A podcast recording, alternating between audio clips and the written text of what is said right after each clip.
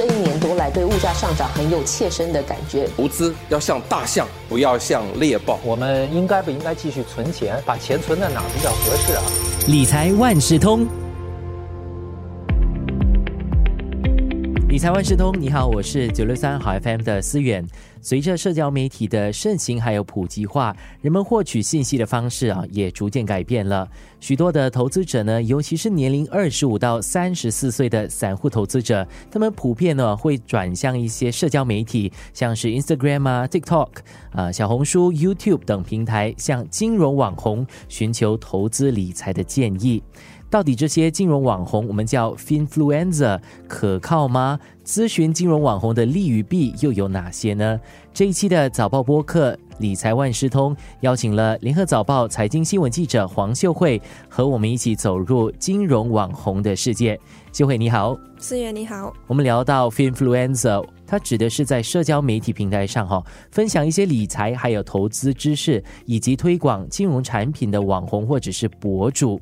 那他们的影响力大吗？他们的影响力确实是蛮大的，尤其是近几年，然后疫情过后，新加坡理工大学不久前有向超过一千名新加坡散户投资者进行一项调查，调查结果显示，对于年龄介于二十五到三十四岁的散户投资者来说，社交媒体平台是他们获取投资信息的主要来源。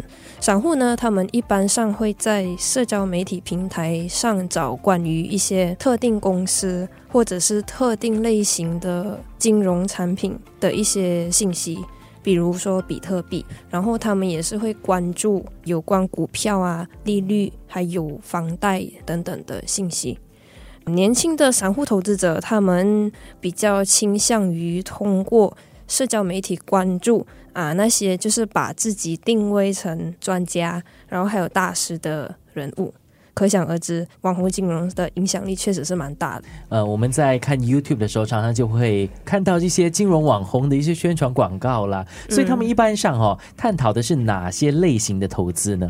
有一些网红金融，可能他们有一些比较不同的想象，所以他们探讨的内容也是不太一样。有些人可能会比较注重股票，谈比较多股票；而有些人可能他们会谈比较多，可能消费方面，就是如何消费啊。然后从投资、信用卡、储蓄、加密货币到赚取收入、被动收入，还有退休课题等等，都有了，应有尽有。然后受访的网红金融，他们都一致认为，短视频平台，比如说 IG 啊，然后 TikTok，内容就比较简短。如果你是去这两个平台去看一些内容的话，就会比较表层。但如果是 YouTube 的话，他的信息是比较全面一些，因为比较长嘛。那我们当然也知道，这些网红也需要赚钱吃饭养家，所以当然呢也会收费录制一些赞助内容。那我们怎么知道这类赞助的内容，他们是不是中立的，不损害消费者的利益呢？你说的没错，当这些网红金融他们的订阅人数增加到一定的水平的时候，他们可能就会开始录制一些赞助内容。一到两分钟的视频可能可以收好几百元，然后长达十分钟的视频呢，价可能有几千元吧。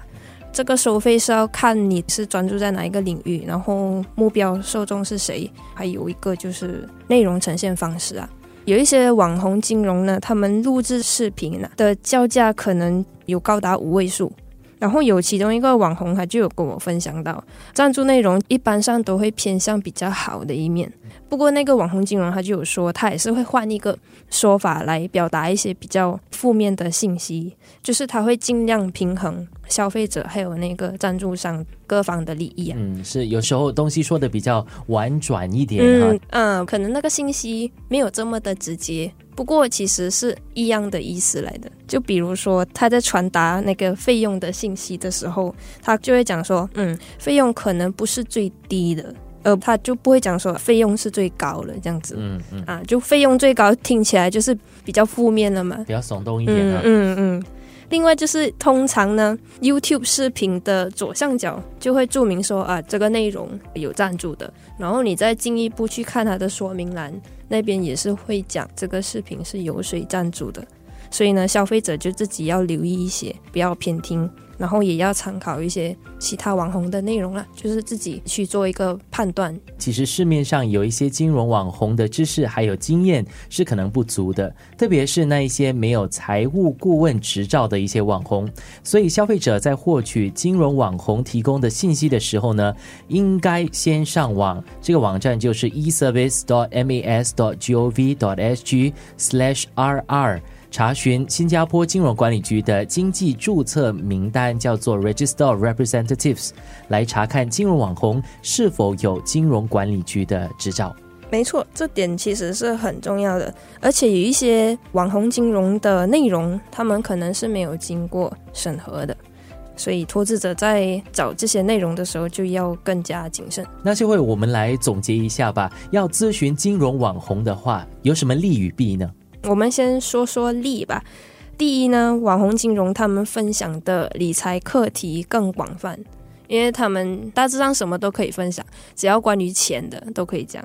第二呢，一些网红金融他们会分享他们的个人经验，这个就可以为消费者提供比较独立的观点。我有一次看到有一个网红金融，他在 YouTube，他全程的分享他是怎么去骗这个要来诈骗他的人，这样子，就就我觉得个人的体验呢。第三就是许多网红金融他们会以一个比较简单易懂的方式解释难懂的金融概念，因为金融概念本身就是比较难消化的知识，就是他会用一些角度来切入，会让你比较容易消化。嗯，说完了它的利，那弊处又有哪些呢？弊处呢，第一就有网红金融的赞助产品内容可能会带偏见，就像我们刚刚讲的，如果是赞助内容的话，它的内容会比较偏向好的一面，就是坏的一面可能会比较少讲到。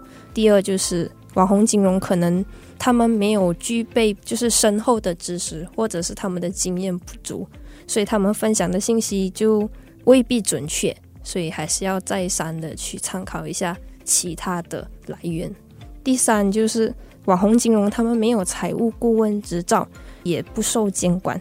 所以呢，如果消费者你采纳了那个网红的建议后亏了钱，网红其实是不会承担任何的责任，他是不会负责的啊。对，他是不会负责的。所以消费者一样也是没有法律追索权。第四呢，一般上网红金融分享的信息本质上是通用的。而不是针对特定的个人和情况定制。就比如说保险，保险其实这一类课题是比较专注于个人的。就你最终还是要去找顾问来谈，你可以听你的情况，然后之后听他的建议，说你应该买怎样子类型的保险啊？对，因为每个人可能承受呃风险的水平不同，又或者是你的财务水平不同啦，等等，这些都是要考虑到的。然后。这些信息并没有将个人的不同风险偏好，就刚刚所讲到的，然后财务需求还有目标纳入考量。现代人很依赖社交媒体上面的一些资讯哈，我相信很多的听众朋友或者是读者朋友，可能都是在网上找资料的。但是在网上找资料的这个坏处呢，就是可能都是他个人的一些想法，你可能得要去再做深入的一些研究，或者是查看多方的一些意见才做决定。尤其是金融投资，因为是涉及你的金钱嘛。嗯嗯。